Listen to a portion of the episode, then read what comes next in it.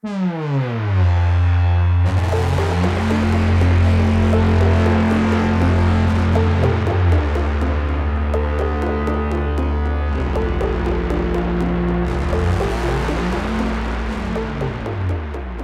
à tous Je suis ravie de vous retrouver aujourd'hui pour cette nouvelle émission du podcast Les Bibliomaniacs. Et aujourd'hui, j'ai la chance d'être accompagnée de Coralie. Bonjour Oui. Coralie. Bonjour Claire, on se retrouve un an après ton arrivée avec nous. Oui, c'est ça, c'est un peu un anniversaire pour moi aujourd'hui. Bah, c'est cool que je sois là, alors je suis contente de fêter cet anniversaire avec toi. Moi aussi, et puis bah merci de m'avoir confié cette mission de présenter avec vous à chaque fois une émission jeunesse. Je suis vraiment ravie de cette belle aventure. C'est c'est toujours un plaisir. Bah écoute, c'est un plaisir pour nous aussi. Et alors aujourd'hui, on a décidé de faire une affiche autour des romans jeunesse.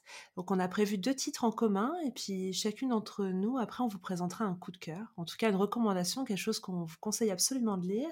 Et avant d'aborder l'affiche, j'avais une question à te poser, Coralie. Oui, Je sais que tu as un fils qui a 10 ans, je crois. 11 ans bientôt. 11 ans bientôt. et euh, je me demandais s'il y avait un roman que tu avais beaucoup apprécié plus jeune et que tu avais partagé avec lui.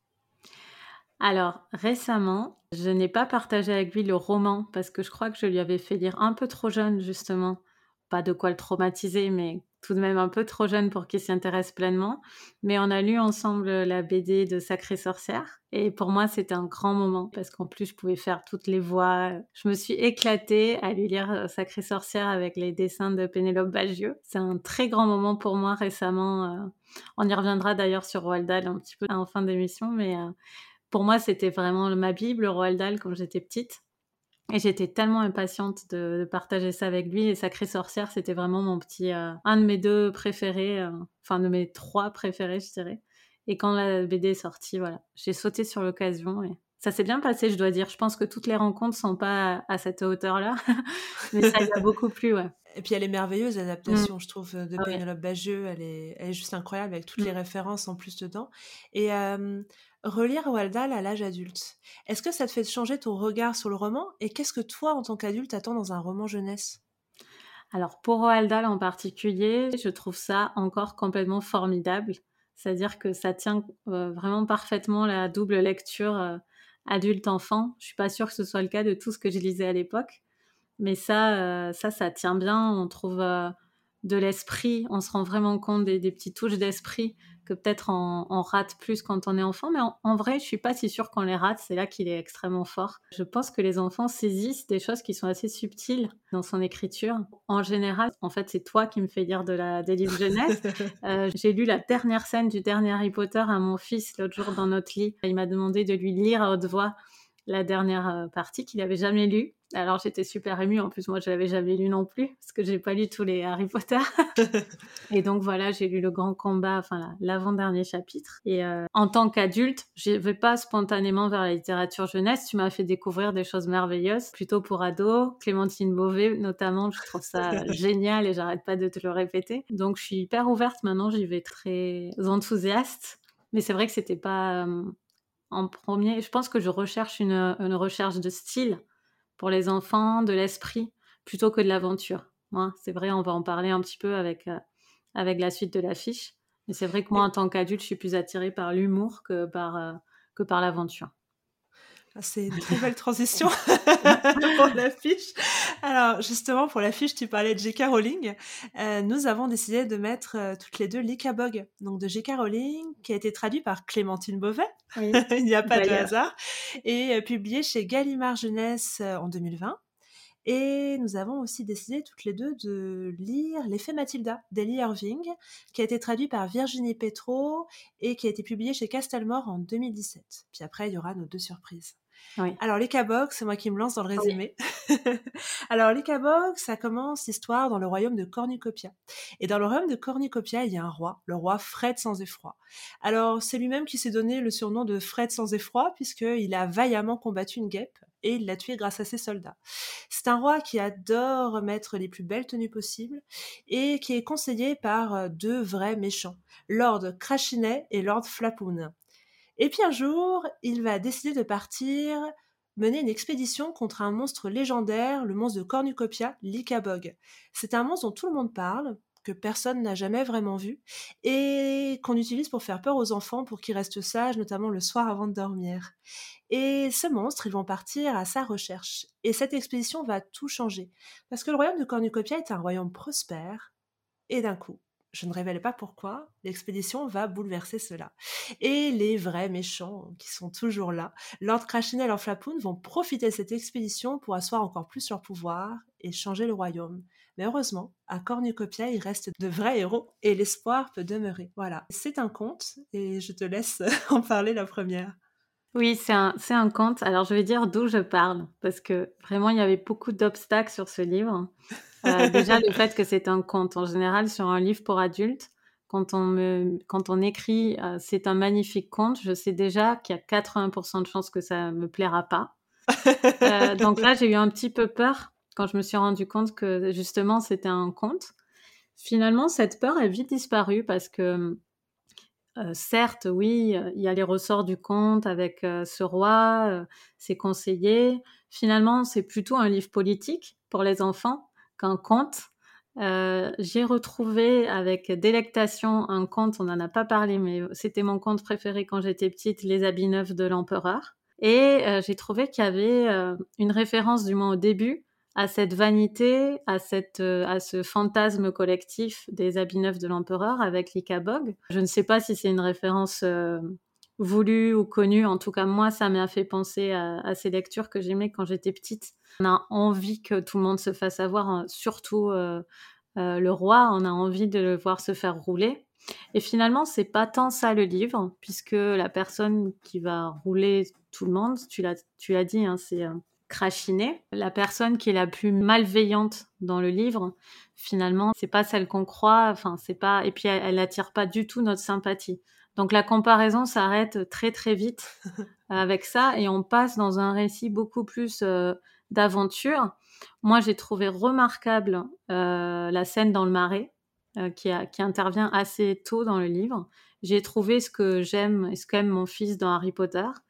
Il y a vraiment une tension dans cette scène. Enfin, ça tient tout le bout. Enfin, moi, je crois que ce livre, je me rappellerai surtout de cette scène. Parce que malheureusement, le souci du détail qu'elle a par ailleurs, s'il a fait mouche, je pense, dans Harry Potter, qui fonctionne à merveille dans un univers de, de sorciers, ici, je l'ai trouvé un petit peu factice. Toute cette histoire de pâtisserie, de choses comme ça, oui, pourquoi pas, mais pourquoi en fait? Alors que dans Harry Potter, les choses euh, sont dans une cohérence de l'univers. Enfin, on, on, questionne pas que les choses existent, quoi. Elles existent, on s'en émerveille. Tandis que là, j'ai l'impression qu'elle a, c'est un petit peu une recette. Elle a essayé de mettre euh, des détails qui, à mon avis, n'étaient pas très, euh, très utiles. Donc, c'est ma, un peu ma réserve sur le livre. J'ai moins accroché que ce que je pensais sur cette scène du marais. En fait, j'ai trouvé le livre tantôt trop pour les adultes, un petit peu avec justement ce, ce enfin, c'est un livre sur un tyran en devenir, et en même temps parfois beaucoup trop enfantin. Et donc cet entre-deux, euh, moi, m'a un peu désarçonné. Donc c'est une déception. En soi, euh, je, l'ai lu avec plaisir et j'ai recommandé à mon fils, on l'a commencé ensemble. Mais comme il était sur le dernier Harry Potter, euh, c'était compliqué. J'ai essayé de gagner un peu de temps en cumulant mon affiche avec, mais il a perçu ma stratégie. Donc je l'ai fini toute seule. Je vais quand même recommander de le finir parce que je pense que justement là, la suite est peut-être plus pour les, pour les enfants, justement. Et voilà, donc je suis un petit peu mitigée sur, euh, sur le livre. J'ai trouvé des choses très intéressantes. J'étais contente aussi qu'on mette à l'affiche parce que c'est un seul tome de J.K. Rowling. Et comme moi, j'ai du mal à me lancer dans des séries de plusieurs tomes parce que je suis extrêmement curieuse et j'aime bien changer de, mes découvertes. Et donc, c'était cool de, le lire. Hein. Je suis très contente qu'on en ait parlé et tout. Mais c'est pas forcément. Euh, je pense pas que c'est un immanquable, malgré l'autrice qui l'a écrite. Je trouve pas que c'est un immanquable de la littérature jeunesse. Ça, ça aurait sans doute pu, elle en fera d'autres. Mais celui-là m'a pas paru un truc euh, qu'il fallait absolument lire quand on avait 9 ans. Quoi. Alors, j'avoue que c'est moi qui, qui voulais le mettre à l'affiche, j'avoue tout. Alors, j'avoue aussi que je suis une fan inconditionnelle de J.K. Rowling. Je crois que j'ai tout lu. C'est pour ça que j'ai précisé. Hein que je parle euh, pas en fan. Hein. et euh, j'ai même lu ses romans policiers euh, sous le nom de Robert Galbraith. J'ai lu aussi celui qu'elle avait fait juste après Harry Potter, tu sais, une place à prendre. Et euh, là où je suis, euh, alors, et puis en plus Clémentine Beauvais qui le traduit, moi c'était le mélange parfait. Là j'aimais bien la petite histoire qui a accompagné ce livre. Tu vois, pendant le premier confinement, je trouvais ça génial qu'elle monte dans son grenier, qu'elle trouve en fait ce livre qu'elle avait, euh, elle avait écrit pour ses enfants. C'était un conte qu'elle partageait comme toi tu partageais avec ton fils. Elle le partageait le soir. Elle, enfin c'était vraiment une histoire partagée en famille. Puis elle essayait de le ressortir et de le réécrire pour pouvoir le partager avec les enfants pendant le premier confinement. Qu'une toutes les semaines ils ont un nouveau chapitre Mmh. Et que comme ça, ils puissent aussi faire des dessins. Moi, ce que j'ai adoré, euh, j'ai lu en traduit en français. Euh, à la fin de la traduction française, il y a tous les dessins qui ont été faits chaque semaine par les enfants et, et qui illustrent Cornucopia, le roi de fraises sans effroi, etc. Et, et je trouve cette aventure, en tout cas, enfin, autour du livre, déjà, je, la trouvais charmante. voilà. et puis, euh, c'est ses enfants, en plus, m'ont expliqué, mais t'as oublié de redire ça. Et ils avaient vraiment des souvenirs très forts de, de ce conte qu'elle avait partagé avec eux enfants, et donc ils l'ont réorienté aussi dans son écriture. Et je trouve que j'aime cette idée aussi de partage derrière. Oui, après, je suis tout à fait d'accord avec toi pour les références, notamment les habits neufs de l'empereur. Moi, je pense que c'est une référence voulue. Mmh. Parce que j'avais vu une exposition, j'avais été à Londres voir une exposition autour de l'univers de J.K. Rowling, et vraiment, tout est référence chez elle. C'est assez dingue tout le travail qu'elle fait derrière. Et ça peut paraître ne pas en être une, mais c'est souvent toujours voulu et tout est à sa place. Là, je pense qu'il y a plein de références qui m'ont échappé. Mmh. Euh, les habits neufs de l'empereur, pour moi, étaient moins prégnantes euh, que pour toi, parce que c'est moins un conte qu'on me lisait mmh. enfant et je l'ai moins en tête. En revanche, moi, j'avais aussi un peu l'aspect, euh, je trouvais un peu Dickensien, en fait. Tu sais, dans le moment où les, sans en dire un peu plus, dans l'orphelinat, avec, il y avait un côté vraiment terrible. Dickens. C'est terrible. Ces scènes, c'est. Et j'ai trouvé ça, mais tu vois, moi, la scène du marais m'a énormément marqué. Et mmh. ces passages-là, moi aussi, je les ai trouvés très forts. Moi, je, frissonnais, j'avais peur dans cet orphelinat. Et je trouvais ça assez génial génial, c'est sinistre. Euh, moi, j'ai aimé, contrairement à toi. J'ai plus aimé que toi. J'avais un sourire béat en le lisant parce que j'étais contente de la retrouver. Mm. Euh, c'est sans doute pas son meilleur, je suis d'accord avec toi, mais n'empêche qu'il y a le style de Caroline, il y a sa façon d'être une conteuse hors pair qui nous balade. Euh, tu parlais de la scène du marais, il y a les scènes de l'orphelinat, il y a d'autres scènes qui sont frappantes. Mm. La scène aussi des parades au début. Oui. Notamment la parade hyper cruelle en rapport avec les habits, sans en dire plus. Il y a vraiment comme ça des, des choses qui me restent en mémoire alors que je l'ai lu il y a quand même plus d'un mois et mmh. qui sont vraiment là, qui m'ont frappé. j'ai beaucoup aimé aussi la façon dont elle reprend les codes du conte. Tu le citais aussi. donc il y a les vrais méchants, il y a aussi tout l'aspect initiatique initiation, il y a, il y a aussi bah, tous ces rebondissements qui vont faire grandir, ces deuils à faire pour pouvoir devenir plus grand. Donc, vraiment tous les ressorts. Et je trouve qu'elle les, elle les intègre bien à son intrigue ça, ça fait sens. Moi, ce qui m'a beaucoup plu, donc, c'est la réflexion sur le pouvoir que tu évoquais avec ce tyran devenir, et c'est aussi la réflexion sur la différence, parce que ce roman justement interroge, pour des raisons que je n'évoquerai pas, la différence et le regard sur l'autre. Et euh, peut-être que ça aurait mérité d'être plus développé, mais en tout cas, je trouve ça déjà bien que dans un roman jeunesse, il y a un peu des graines de réflexion, tu vois. Pour moi, un roman jeunesse, c'est quand même semer des graines dans l'esprit, et euh, après, c'est des graines qui vont éclore ou pas, mais elles sont là et euh, elles permettent de discuter quand on accompagne la lecture et elles permettent peut-être à, l'enfant déjà d'avoir ça en tête et de plus tard y revenir. Tu vois, mmh. et ça là-dessus, j'ai trouvé qu'elle était forte, c'est-à-dire qu'il y avait ces petites graines là sur la différence. À l'enfant ou pas de les voir, à l'adulte de les développer ou pas s'il accompagne la lecture, etc. Mais tu vois, ça, ça m'a plu. Et, et, je pense que c'est un roman qui est euh, qui est plus du niveau des premiers Harry Potter, tu vois. C'est sans doute pas aussi fort qu'Harry Potter, c'est vrai, c'est pas aussi fort qu'Harry Potter, mais quel plaisir de la retrouver. De toute façon, c'est pas possible d'écrire euh, deux fois Harry Potter. Euh, non, non, mais c'est très réussi sa, sa, série de romans. Mais t'avais lu L'appel du coucou? Euh, Je m'en rappelle pas. Non, je crois pas. Bah, moi, je trouve ça très, très réussi, sa série de romans policiers. Je, je suis une fan. Euh, dès qu'ils paraissent, je les, je les lis en anglais, tu vois. D'accord. voilà. Euh, si je l'ai lu, j'ai oublié, alors c'est pas bon signe. Je, je, non, je suis d'accord avec toi. C'était la lu. Mais bon, après, euh, voilà. Non, c'était. Je le conseille quand même de se faire un avis sur ce livre-là. Et puis, je serais curieuse de voir ce qu'elle va écrire d'autre pour la jeunesse. Est-ce qu'elle va encore écrire pour la jeunesse? Oui, sans doute, je pense. Avec les polémiques qu'il y a sur elle, il vaut mieux, il vaut mieux écrire pour la jeunesse actuellement, je pense, non? Ah mais moi je serais très triste si elle fait pas de suite à Robert Galbraith. Je veux savoir la suite pour Cormoran Strike. mais bon. J'ai adoré le nom euh, Lord Flapoon. Je sais pas, je voulais absolument le dire. Je trouve ce nom hilarant. Lord Flapoon, ça peut pas être quelqu'un de digne, quoi. Enfin, j'ai trouvé ça génial. Mais c'est vrai que moi, ça évoque tout, tout de suite quelqu'un de flasque, tu vois, une sorte de mollesse euh, du voilà. Et puis c'est c'est ça. Et Lord Crachinet, je trouvais ça pas mal aussi, hein. qui crache un peu son venin. Tu vois, il y avait ce côté-là, et je trouve que ça lui va bien. Faudrait voir comment il s'appelle en anglais, lui. Oui, c'est vrai. Et quel travail elle a fait aussi Clémentine Beauvais. Alors parfois, j'avais l'impression de reconnaître un peu sa patte. Et je pense que quand tu es traducteur, tu mets forcément un peu de, sa, de ta patte et de, ton, et de, de toi, en fait, dans, dans la traduction. Et, et, là, je trouve que parfois, on ressentait que c'était Clémentine Beauvais qui traduisait du J.K. Rowling c'est toi la spécialiste des deux, mais euh, en tout cas, c'est très très bien écrit en français, donc c'est sûr que la traduction a quelque chose à voir euh, là-dedans. Ah, maintenant, on va parler, euh, si tu veux, de l'effet Mathilda? Oui, l'effet Mathilda, c'est un livre britannique qui est vraiment assez dans l'air du temps en fait, puisqu'il s'agit de parler d'un sujet que j'ai appris assez récemment en fait dans ma vie de femme, à quel point des découvertes scientifiques ont été attribuées à tort à des hommes plutôt qu'à leurs collègues féminines qui avaient effectivement fait la découverte. Donc si par exemple dans un labo, il y a un homme et une femme, euh, l'effet Matilda, c'est le fait que c'est l'homme qui va être crédité de la découverte quand il y a une découverte majeure.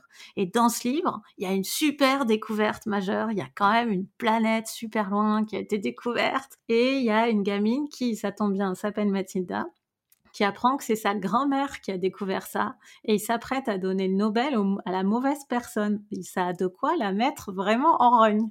Et donc le Nobel, c'est un tout petit peu loin de l'Angleterre quand même, puisque c'est à Stockholm. Et ça prend une forme de road trip où elle décide avec sa grand-mère de partir à Stockholm pour le lendemain euh, empêcher le Nobel d'être attribué à la mauvaise personne. Donc c'est une grande aventure à travers euh, l'Europe et à travers au départ sa famille, puisqu'il faut convaincre ses parents et ne pas les convaincre et le faire dans leur dos, au final on le sait très vite.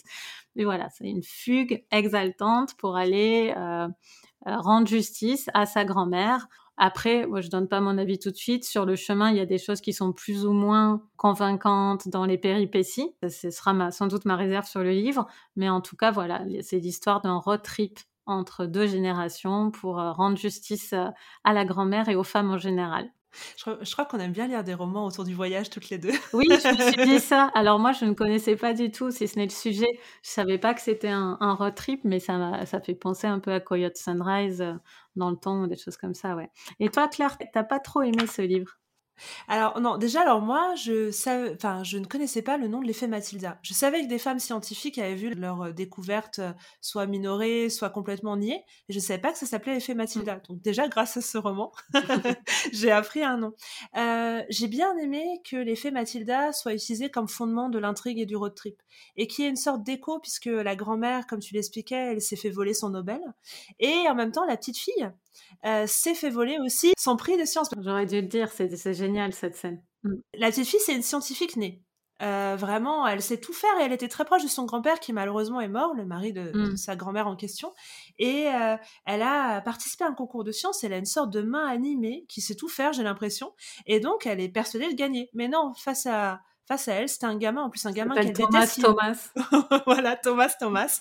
c'était déjà rien que le nom, voilà. Ça montre le personnage. Et ce gamin, je ne dis pas comment, parce que je ne veux pas gâcher la scène, va quand même recevoir le prix, et pas elle. Et donc l'injustice commence là, et donc d'autant plus fort est pour elle euh, l'apprentissage de l'injustice que subit sa grand-mère. C'est comme si ça faisait écho, et c'était mm. le premier lien qui se faisait entre ces, ces deux générations qui finalement se méconnaissent, puisque la grand-mère et la petite fille n'ont jamais eu de rapport privilégié. Et là, grâce au road trip, ce qui m'a, je pense, le plus intéressé finalement, c'est comment elles se connectent l'une à l'autre et comment la petite fille va découvrir euh, ce que sa grand-mère a fait, va découvrir aussi à quel point sa grand-mère c'est une badass, hein, euh, qui est capable de, de, plein de choses, autant que sa petite fille, et à quel point finalement bah, elles sont proches l'une de l'autre. Et ça, c'est ce qui m'a le plus euh, intéressé dans ce voyage. Après, il y a plein de rebondissements, comme tu le disais, des rebondissements qui sont plus ou moins juste.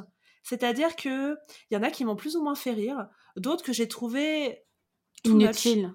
Et inutiles. Et puis il y avait euh, des retrouvailles et euh, des, procédés d'intrigue qui m'ont semblé tomber à plat, je n'y ai pas cru. Après, ce qu'on ne peut pas reprocher à ce, à ce livre, et je pense que quand tu es un enfant, ça doit être génial, c'est le rythme hyper haletant. D'ailleurs, dès le premier chapitre, elle le dit, je vais vous raconter mon histoire, tout se passe en 31 heures. On a l'impression mmh. d'avoir une histoire à la James Bond, 31 heures pour résoudre ta mission. Et ça, c'est vrai, c'est un rythme hyper haletant. Mais moi, actuellement, j'ai une panne de lecture, donc euh, j'ai lu sur 15 jours ce livre. Et alors, le rythme saccadé, justement, je suis passée à côté. C'est-à-dire que quand je reprenais le livre, je me disais à chaque fois, «Ah non, mais c'est too much. Parce Mmh. que j'avais une lecture saccadée, du coup, le rythme hyper rapide, euh, avec toujours ces, euh, ces, ces actions qui rebondissaient, etc. J'avais du mal à adhérer parce que justement, je pense que j'aurais dû le lire d'un pan, tu sais, d'une traite et de me dire, là, j'aurais peut-être plus reconnu les qualités par rapport à l'intrigue. Ça a vraiment le ton de la gamine de 9 ans qui dit euh, Et là, on a fait ça Et là, on a fait ça Et là, on a fait... Oui, exactement. et, et forcément, moi, adulte euh, d'un peu plus de 9 ans, bah, je, je- je- voilà, j'étais un peu moins. euh. Après, vraiment, rien que pour l'effet Mathilda, la réflexion sur les femmes scientifiques, puis en plus, il y a des petites informations scientifiques au début, parfois de certains chapitres, il y a des, vraiment des trouvailles dans le style, dans la manière de raconter l'histoire. Et euh, pour ça, je conseillerais ce livre. Je vois très bien plein de lectrices à la médiathèque, d'ailleurs, qui me l'ont conseillé. hein. C'est pour Mm. ça que euh, je vois très bien plein de lectrices, ou même de lecteurs d'ailleurs, de lecteurs aussi, qui Oui. pourraient vraiment euh, adhérer à cette tribulation. Et je vais t'avouer, mon personnage préféré, c'était l'acteur. Tu sais, dans tous les personnages qu'elle croise, je le trouve euh, hyper drôle. C'est voilà. Mais bon, moi, je n'en dis pas plus. Bah moi, mon personnage préféré, c'est quand même euh, la gamine. Je la trouve euh, super euh, dégourdie. Comme tu dis, j'adore ses petites obsessions. J'adore quand les personnages comiques ont des obsessions. Quand ils parlent trop longtemps de quelque chose, ça me touche. Par exemple, l'obsession sur le prénom du gamin qui lui a volé son invention, enfin sa victoire au concours. Elle fait un paragraphe immense sur le fait qu'il s'appelle Thomas Thomas. Et moi, c'est tout à fait genre d'humour qui, me, qui me ravit, en fait. Je trouve ça super drôle. Euh, J'ai adoré le, le côté embarrassant de leur fuite euh, au début de la, la maison de retraite. J'ai trouvé ce livre extrêmement drôle quand il est réussi. C'est-à-dire, il y a des passages que je trouvais carrément inutiles. Je pense que le sujet du road trip suffisait. Je pense qu'elle a oublié ce que tu as dit, qui est complètement vrai et qui est vrai pour tous les road trips. C'est que ce qui compte dans un road trip, c'est qui est dans la voiture, qui est dans le bus, euh, qui est euh, sur le vélo. Et là, elle a un, petit peu oublié que c'était ça, le road trip, et elle a mis beaucoup trop. Je pense qu'elle n'a pas fait confiance au concept. Euh, après, c'est un livre qui a l'air d'être une sorte de commande. En tout cas, on lui a on lui a suggéré, dans les remerciements, on comprend qu'on lui a suggéré d'écrire sur ce thème-là euh, dans une maison d'édition. Donc peut-être qu'il y a aussi un côté packagé euh, comme pour un film ou une série. Hein. Peut-être qu'il y, avait des choses à cocher. En tout cas, moi, ça, ça m'a pas convaincu. Mais j'ai recommandé à mon fils de le lire parce qu'il m'a vu rigoler euh, vraiment en lisant le livre et je pense que ça lui a donné envie. Donc je, je verrai comment il réagit à, à, ce genre de choses parce que peut-être qu'un enfant réagit beaucoup mieux. À, ce genre de, de, péripéties qui fait un peu dessin animé en fait. Hein. Il, y a, il, y a un peu, il y a un peu tout, il y a des hasards euh, complètement improbables, euh, des choses voilà, que moi j'ai jugé inutiles, mais l'ensemble je recommande vraiment chaleureusement. J'ai vraiment aimé ce, ce livre. Oui, j'ai pas parlé de l'humour, mais j'ai ri aussi. Hein. Il y a mmh. certains, bah, notamment euh, l'acteur, enfin mmh. voilà. Et euh, non, il y a plein. Et puis la scène, c'est une merveilleuse scène, cette scène du concours au début. Mmh. Oui, enfin cette scène du concours, elle est juste géniale. C'est génial. Et puis l'assurance, c'est génial d'avoir un personnage qui. Alors, évidemment, il y a toujours des personnages, ils ont des faiblesses au début et ils, est, ils luttent contre ces faiblesses, c'est un ressort connu. Mais là, elle se casse la gueule. Enfin, je veux dire, dès le début du livre, on a euh, quelqu'un qui est touché dans sa fierté. En quelques pages, elle nous dit qu'elle est géniale et on a tout pour le croire. Et les pages suivantes, euh, enfin, il y a une injustice énorme ce, qui, lui, arrive. On est vraiment de tout cœur avec elle parce que ça paraît absurde que Thomas Thomas ait pu, ait pu gagner. Donc c'est euh, génial, cette scène est géniale. C'est un super début de bouquin. Oui, en fait, tu vois, je trouve qu'il y a plusieurs rythmes dans ce livre et que le début est est très très très très mmh. prometteur mmh. et qu'après ça tient un peu moins ses promesses, oui. tu vois, sur notamment euh, toute la partie en Allemagne, etc. Enfin voilà. Mmh. Je, je, trouvais que c'était un peu, ça baissait de rythme. Mais euh, c'est un, un, roman que je conseillerais comme toi, oui, c'est sûr. Super, bah merci pour la découverte, hein, Claire. je t'en prie. Et tu vois, c'est un roman aussi qui va semer peut-être des petites graines, je me disais, par rapport à, à la place de la femme, etc. Je me dis, on ne sait jamais si ça peut euh, orienter vers de nouvelles lectures, etc. Tu vois, aller vers d'autres choses après, réfléchir aux, aux, femmes scientifiques aussi dont on parle à la fin mmh. du roman. Oui, il est super euh... d'ailleurs, le ton des portraits est vraiment génial, parce que c'est le ton de la, de la narratrice qui fait les portraits des femmes scientifiques à la fin. Donc c'est vraiment chouette. Ah non, mais là, il y a une génération qui arrive, c'est magnifique. Enfin, moi, ma fille, elle naît... À elle a trois ans, euh, elle est née au, bon moment. Hein, là, il y a tout ce qu'il faut pour pas pour pas se faire raconter les bobards qu'on nous a racontés. Donc, ce genre de bouquin, oui, il en faut, il en faut parce qu'il y en a tellement en face avec des des garçons champions de tout, qui découvrent tout, qui font toutes les aventures. Donc oui, il nous faut des livres comme ça. Et celui-là, il m'a vraiment amusé. Et j'espère que ma fille le lira quand elle sera assez grande. et je crois qu'on va rester dans ton humour en plus pour ta surprise.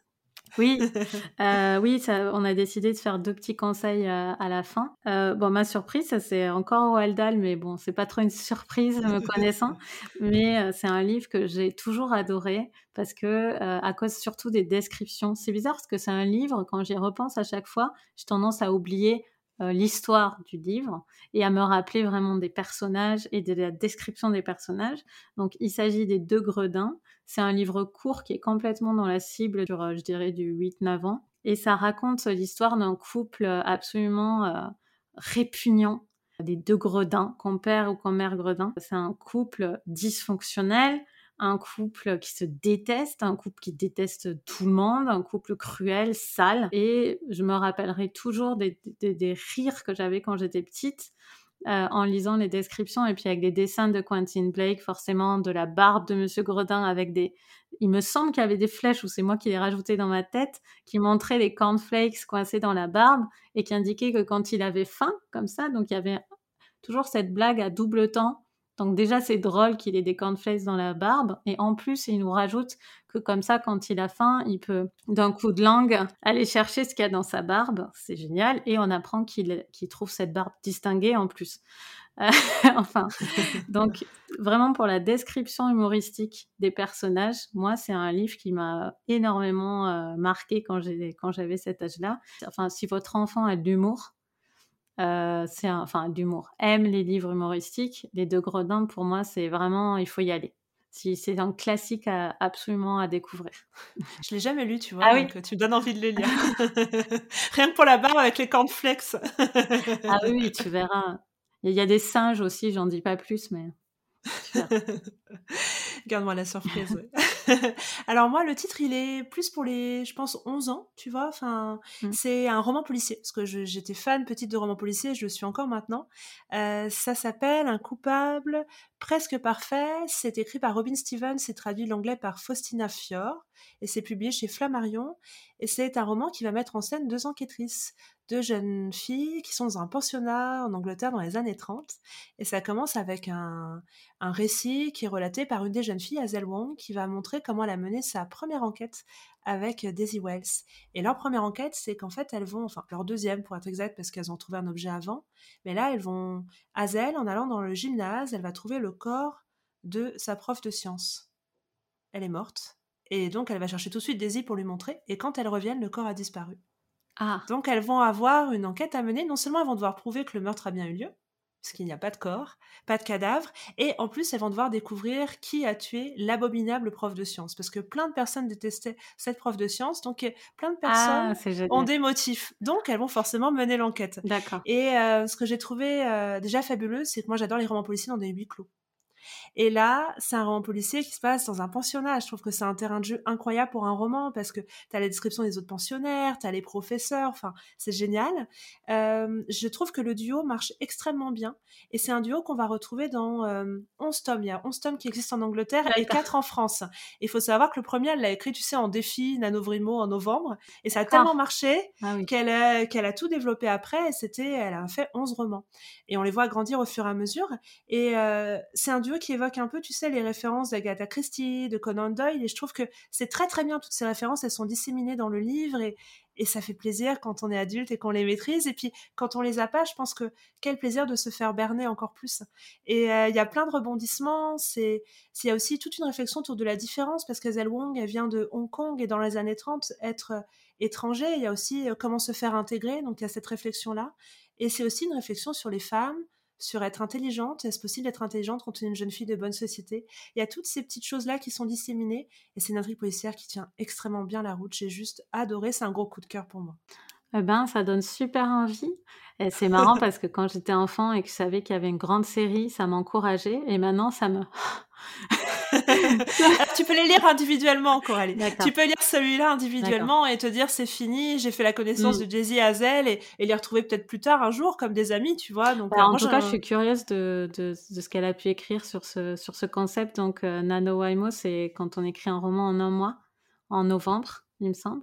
À chaque fois, à chaque fois, on me dit euh, tu veux pas participer, mais j'ai déjà un roman en cours. un jour, peut-être, j'essaierai d'écrire un roman en un mois. J'essaierai de pas prendre de mission et je me ferai ça. Pourquoi pas C'est euh, amusant comme concept.